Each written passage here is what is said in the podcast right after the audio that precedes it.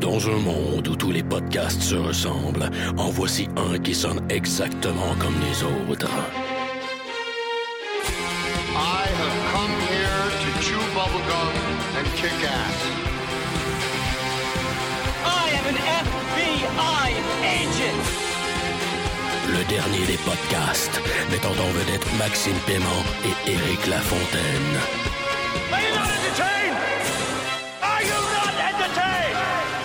Yippee-ki-yay, motherfucker.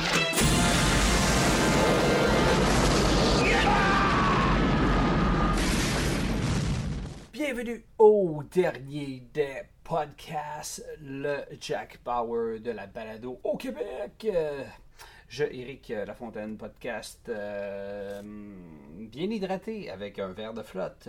Une fois accompagné plus de... Maxime Paiement qui podcast avec une canette de Perrier. Est-ce qu'on est, euh, on est H2O, ça n'a pas.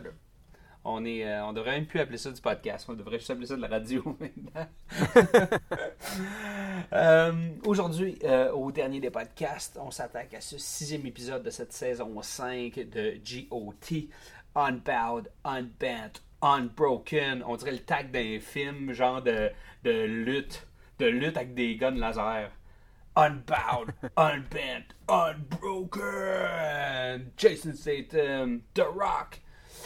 Max, euh, impression générale avant qu'on qu'on- qu'on rentre dans, cette, dans cet épisode-là, euh, me semble qu'il s'est. Il n'y avait pas beaucoup d'action, OK? Mais je te dirais que c'est un des épisodes qui m'a peut-être le plus satisfait. Ah oui? Euh, ouais, j'ai j'ai aimé ça. J'ai trouvé que c'était euh, personnellement mes sentiments face à cet épisode-là et euh, la manière que j'ai interprété, que j'ai vécu certaines scènes, pas juste la scène finale, euh, ça m'a ramené à du, du old school Game of Thrones et j'ai vraiment apprécié ma ride télévisuelle avec ce sixième épisode. J'ai hâte qu'on en parle plus précisément. Max? Écoute, moi c'est drôle. Je suis tellement content en fait que tu me dises ça. Je vais te dire pourquoi. J'avais hâte d'entendre ton opinion sur cet épisode-là. Puis c'est vrai que tu as absolument raison quand tu dis que c'est un épisode old school de Game of Thrones. On va y revenir éventuellement euh, tantôt. Pourquoi c'en est un. Mais euh, en fait, c'est parce que ça fait. euh, on, on enregistre assez tardivement. Tu sais, on est rendu jeudi, l'épisode de jouer dimanche. Puis ça fait quatre jours que j'écoute des podcasts où je lis des critiques qui ont toutes chié sur cet épisode-là, ok? Mais genre vraiment comme genre pire épisode de Game of Thrones ever. Puis je suis comme Really? Really? Puis ça a pris du temps avec moi-même, j'avais le temps de l'écouter. Puis je, euh, je sais qu'il y avait un sujet très très chaud dans cet épisode-là. Fait que j'étais comme bon, Chris, j'ai hâte de voir de quoi il en retourne. Puis quand j'ai vu la scène en question, j'ai fait comme OK, c'est ça qui, qui vous scandalise? Fait que je suis content que toi, tu décides d'aller à l'opposé de toutes ces voix-là. Parce que, euh, sans, moi, ça a pas. C'était pas un épisode que j'ai trouvé vraiment tripant, mais je l'ai vraiment pas trouvé si pire, en fait. À part une scène que j'ai trouvé qui a pas marché, puis on va y revenir tantôt. Ouais. Mais grosso modo, c'était un bon épisode de transition. Ouais.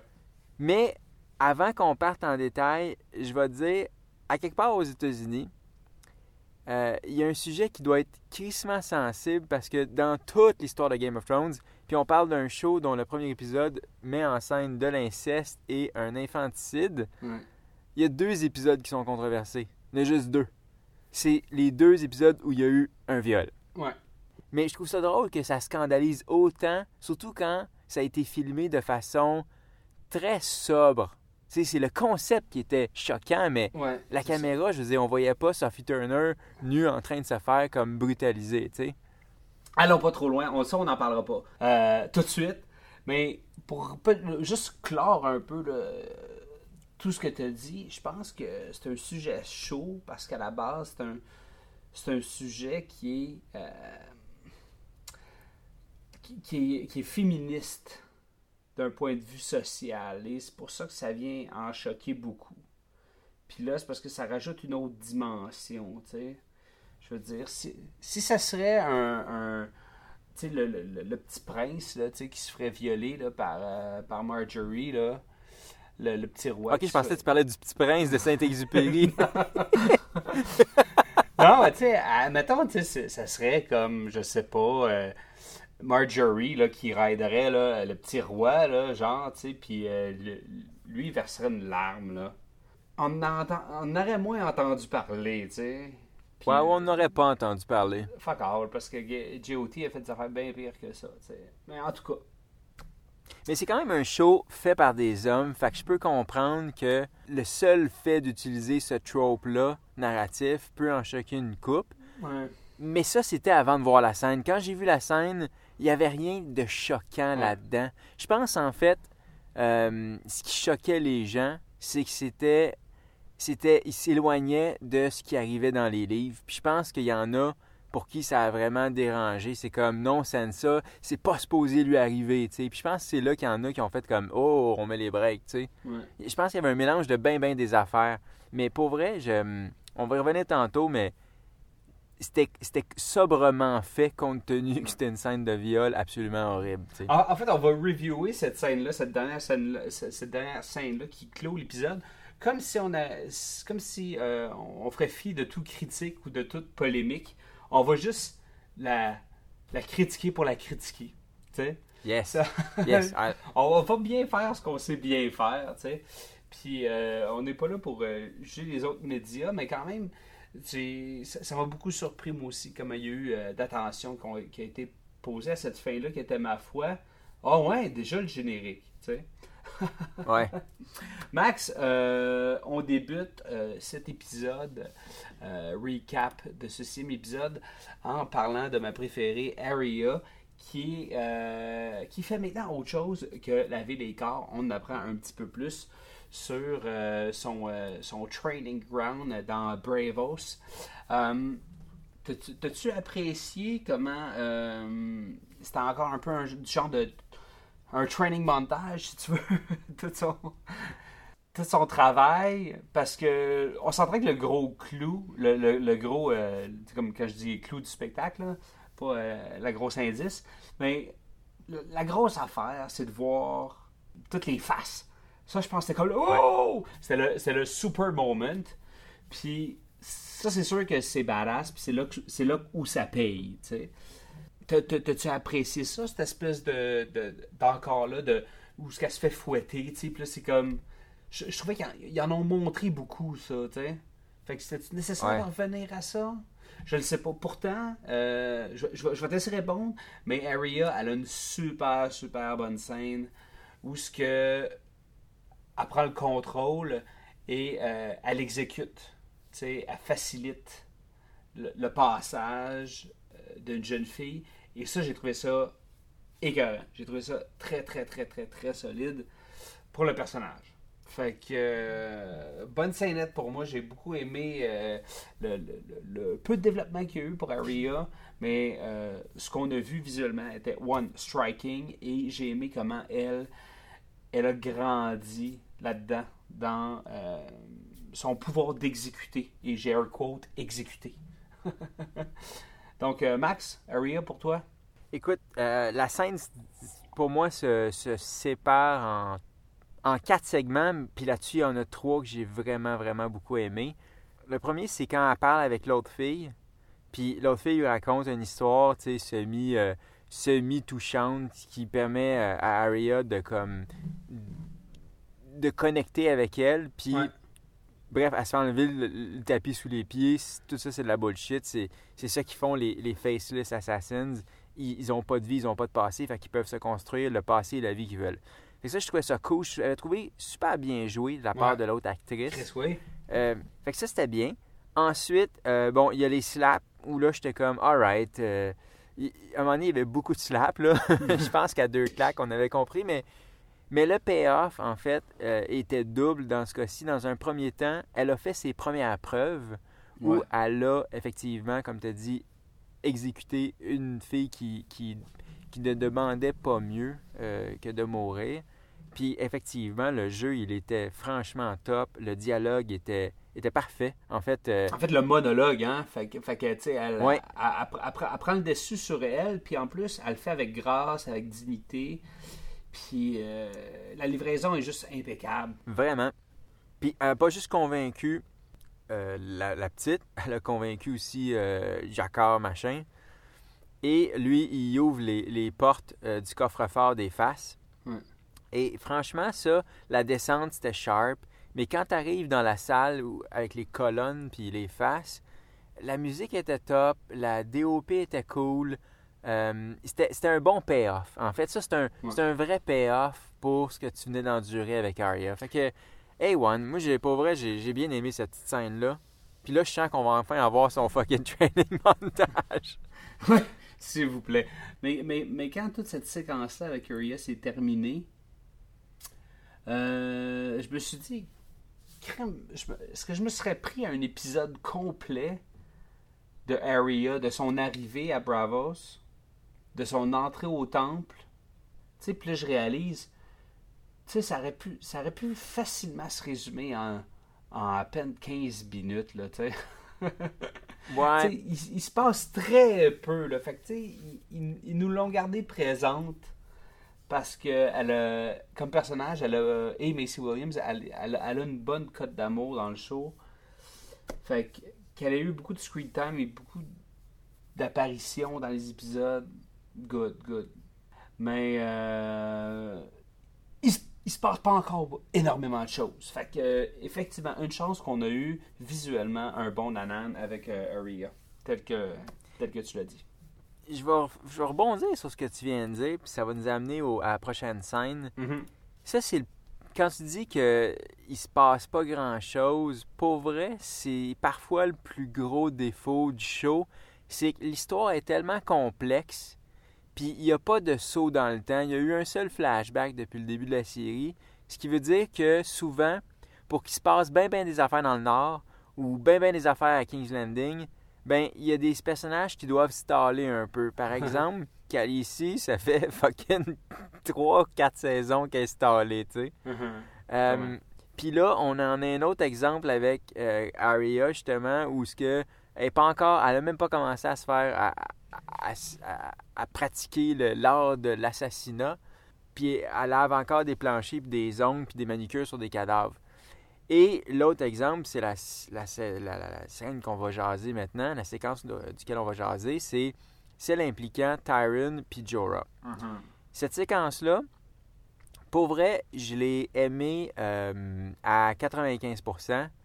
Le- le- la conversation qu'ils ont par rapport euh, quand il, il- Tyron se rend compte qu'il s'est échappé puis qu'il vient d'apprendre la mort, euh, ben, que le père à, à Jorah Mhm. est mort, là, bon, bref, euh, deux, trois saisons maintenant déjà. Là. Ça fait un petit bout. Ouais, ça fait un petit bout. Mais pour vrai, c'était super bien joué. C'était presque touchant. Puis l'acteur qui joue euh, Jorah, j'ai oublié son nom, mais euh, on n'a jamais compris le backstory entre lui et son père. On n'a jamais su. On sait qu'ils ont des visions différentes de, de l'honneur, puis de la servitude, puis tout ça.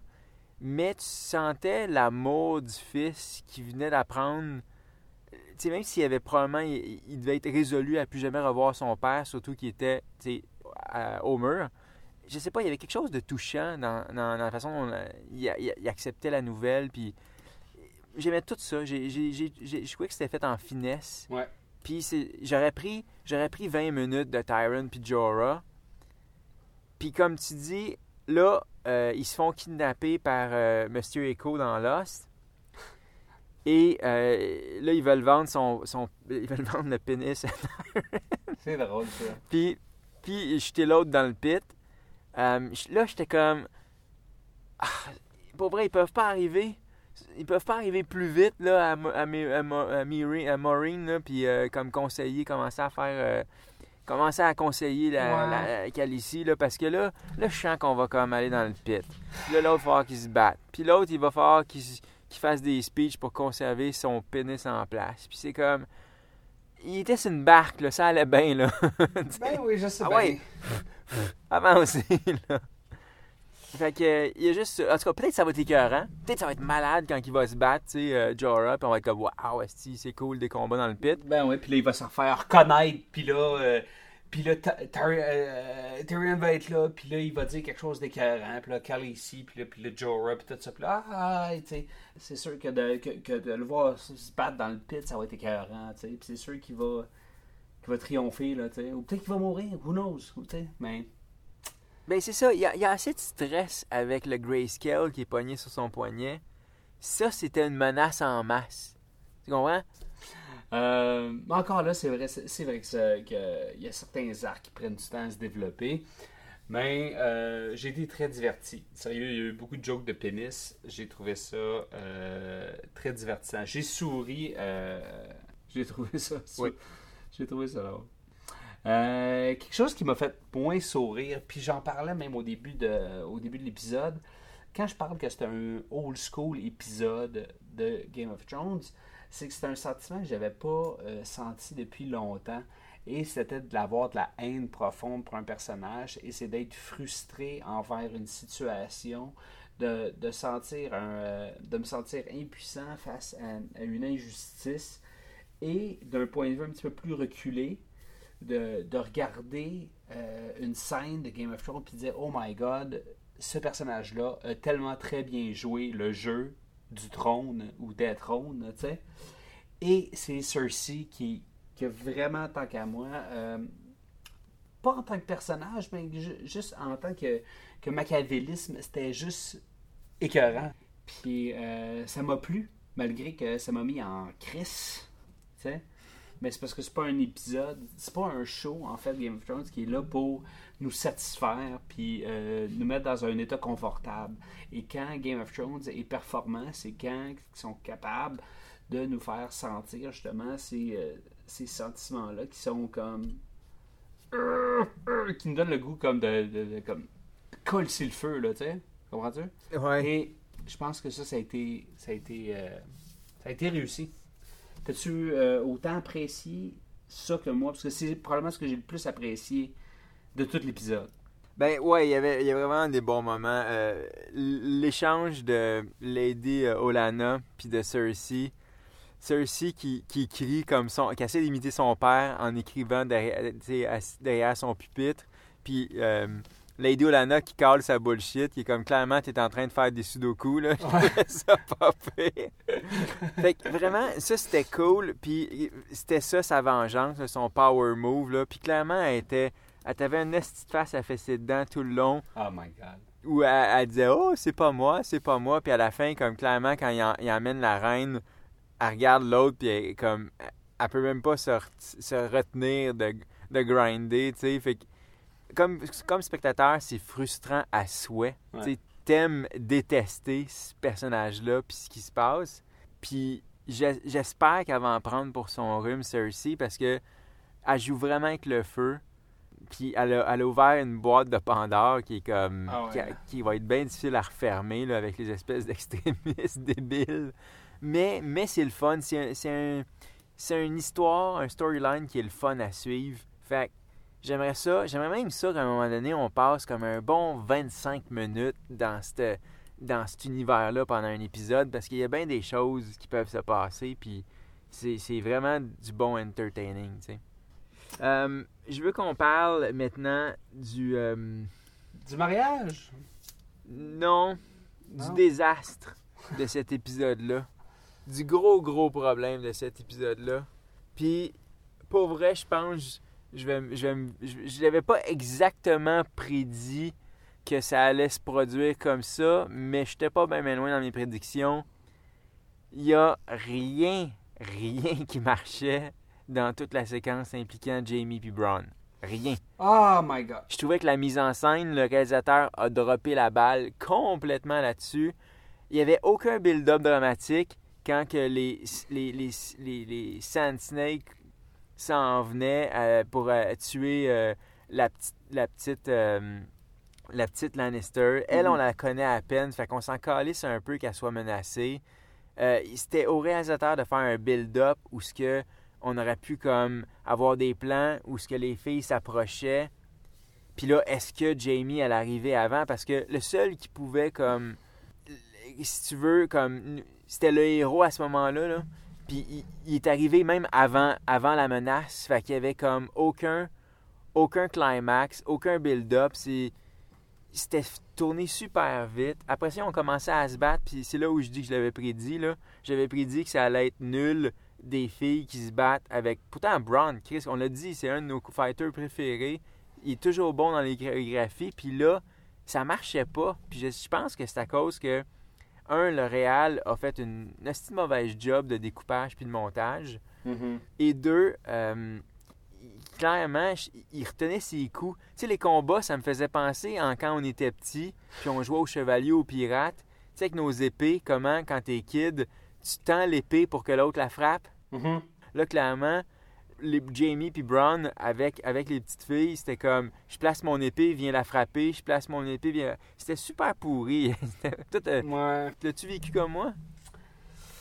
Bon, ben, c'est ça. Attaquons-nous euh, à cette scène-là. Là, Puis, Jamie et Braun, tant qu'à moi, euh, même dans la photo elle-même, OK, j'ai trouvé qu'il y avait. Et dans, la, dans le location et dans même les accessoires qui décorent le, le- le set design, tout ça, j'ai trouvé que ça faisait énormément théâtre d'été. ouais, De- absolument. Puis, on dirait qu'ils sont arrivés sur le set de Commando à la fin. Où ce qu'ils sont comme sur une île, une île paradisiaque, là, tu sais, où ce qu'il y a des maisons en carton, là, ok, puis c'est... C'est zéro C'est un resort. ouais. C'est un resort dans le sud. Ils sont comme en République dominicaine. Ils sont à Milias Les Lalunas, euh, en République dominicaine, là, c'est... Ouais. Puis, euh, ceci étant dit, au niveau de la rythmique, t'as tellement raison comment c'était c'était clumsy, puis c'était comme, comme surjoué, puis, puis en plus, juste, juste oui, le, le, le timing du jeu, mais le timing aussi dans l'histoire. C'est que c'est Ouais. c'est un estidadon, là, que euh, ça se passe maintenant, là, les deux arrivent en même temps, là. Oui, mais comment tu peux faire ça sans trouver le moyen de réussir ton build-up? Parce que tu as, une menace qui avance, comme un serpent qui se faufile. Puis là, tu as la petite proie sans défense qui est comme au centre du jardin. Normalement, tu ferais comme... Un bon réal aurait comme vraiment focusé surtout sur la menace. Et là, les héros seraient arrivés presque en surprise pour sauver euh, la jeune. Lannister, sais ça aurait été un cliché, mais au moins, ça marche narrativement et dramatiquement. Là, c'était juste comme... On dirait que tout le monde se promenait dans le gazon, dans le jardin, tu sais, puis checkait les fleurs. C'était facile. C'était comme, alright. Puis à un moment donné, c'est comme, hey, qu'est-ce que tu fais là? Ben là, j'étais avec mon amoureux. Ah ben là, euh, tu t'en viens à la maison. Non. Puis là, les autres arrivent, c'est comme, toi, tu vas mourir. Puis là, king, king, trois, quatre coups d'épée. Puis là, il se passe rien. Tu sais, pourquoi il n'y en a pas au moins une des trois qui, qui aurait pu comme mourir? Le prochain Réal a un nasty job pour relever la sauce, là, parce que là, le soufflé, il s'est dégonflé, là. Moi, moi, j'avais un fantasme pour cette scène-là, OK? Moi, j'aurais aimé ça que, OK, ça a été Jamie P. Brown sur le bord du château, OK? Tu sais, puis il était tout le temps là de dire, OK, on va improviser, on va improviser, OK? Ben moi, j'aurais aimé ça, OK, qu'il improvise pas, OK? Que Jamie commence à expliquer, OK, à Braun son plan, OK? Et là, comme dans tout bon heist movie, on voit ce qu'on entend en VO, puis on voit Ah, l'exécution du plan. Est-ce que ça aurait été drôle? Ça aurait été comme complètement comme dénaturé un peu, comme le, le- le style cinématographique de la chose, mais me semble que ça, ça- ça aurait été sympathique, là, tu sais. Puis juste, ça, aurait été une belle balle, là, au, au champ gauche, là, juste... ah! Je sais pas, j'aurais trouvé ça drôle. Mais là, c'est- ça. C'était tellement, c'était tellement facile que ça, ça a été, euh, ça, a, ça a été décevant. Et c'était c'était le gros là-dedans. C'était vraiment comme le, la- la- le, le point euh, très négatif euh, de cet épisode. Écoute, ça arrive, là, des fois, tu... Regarde, le, le réalisateur a échappé à la balle, le réalisateur l'a échappé, qu'est-ce que tu veux? Ben ouais. Mais, mais je m'attendais tellement à plus avec Jamie Brown, qui c'est un duo qui est tellement prometteur, qui, est tellement, qui a tellement de possibilités. Anyway, on a assez chié là-dessus. euh, on va passer au, au dernier, au, au dernier gros sujet chaud. Ben oui. euh, c'est maintenant temps de discuter euh, d'un moment important dans la vie d'une jeune fille, son mariage. Et Je pensais que tu allais dire sa nuit de noces. sa nuit. Et la, ouais, la perte de sa cerise. Euh, mon Dieu, quelle, dé- quelle déception, hein? Attends, je vais tout de suite intervenir. Compte tenu que on a établi depuis le début dans le show que Ramsey est un déviant, Ah ouais. notamment sexuel, et qu'il a retourné Sansa, moi, ma théorie, c'est que Sansa est encore vierge, si tu vois ce que je veux dire. Dans ma tête à moi, son hymen est encore intact. Ah, ouais, c'est- c'est bon. c'est. T'es un génie, Max. Max. T'es un génie. C'est sûr qu'elle a reçu. euh, ouais. À sa nuit de noces, elle a eu juste du sexe anal. J'osais pas le dire, mais si tu veux aller là, je vais pas t'en C'est empêcher. toi qui es allé? Non, c'est écœurant. C'est écœurant. Moi, je veux croire que c'est ça. Ouais, ouais. Puis honnêtement, si dans le prochain épisode, euh, Sansa marche un peu croche, ça me ferait vraiment rire. Tout ce que Ah, je sais, c'est que maintenant, on, on s'en va en enfer. On vient d'avoir une allie directe pour l'enfer des podcasters. Absolument. Tu vois, le, Max, moi, j'ai pas été euh, choqué par la fin parce que c'était graphiquement euh, inexistant. On n'a rien vu. Ce qui m'a choqué, c'est l'attitude du personnage. Comme dire, OK, c'est ma nuit de noces. là, je le sais à quoi je m'attends. J'a- J'aurais voulu que Sansa, OK, dise comme. Qu'elle mette son pied à terre, puis qu'elle dise non, il décalisse, puis on va fourrer. Tu sais? On dirait que c'est ce que je voulais. Mais, je sais pas, pour, pour, des raisons euh, de storyline quelconque, elle était pas assez craquée encore, elle était pas assez encore martyrisée par cette occupation-là du Nord. J'étais franchement, tu sais, j'étais pas choqué, j'étais déçu. Tu comprends-tu? Ben, déçu de quoi exactement? De, de elle. De son... de- de- du fait qu'elle soit encore une victime? Oui, c'est assez, là. C'est assez. Ouais, ouais, ouais. Elle aurait pu l'accepter, tu sais. Comme, parce qu'elle a, elle a répondu quand même franchement euh, à, à la, à la maîtresse, si tu veux, de Ramsey, là, tu sais. Puis elle lui a dit Ouais. comme, Hey, je viens du Nord, tu me diras pas fuck all, je suis une Stark, décalisse. Ouais, ouais, ouais. Oh yeah, you go girl. Tu sais, puis me semble que j'aurais vu Sansa qui rentre, qui dit à Tion, décalisse, puis full front, euh, let's go, tu sais. Ouais, je pense pas qu'elle avait anticipé euh, sa nuit de noces, pour être bien honnête. Je pense qu'elle avait juste dit, ok, tu veux te marier, alright, on va se marier. Puis après ça, elle a fait comme, ah ouais, hein? Ah, ah ouais, de noces. Euh, mais j'aimais bien le build-up à la nuit de noces. Le mariage était, était euh, relativement bien filmé. Il y avait des moments intéressants comme comment Tion, en fait, Reek, avant de dire euh, son nom, il a hésité un peu, puis il a dit Tion. Il a comme été, il était habillé proprement pour la première fois depuis euh, la saison 2. Ça, j'aimais beaucoup. le J'aimais bien son, son, son cheminement et son jeu, euh, Alfie Allen. Euh, le cheminement du personnage et le jeu de Alfie Allen dans cet épisode-là.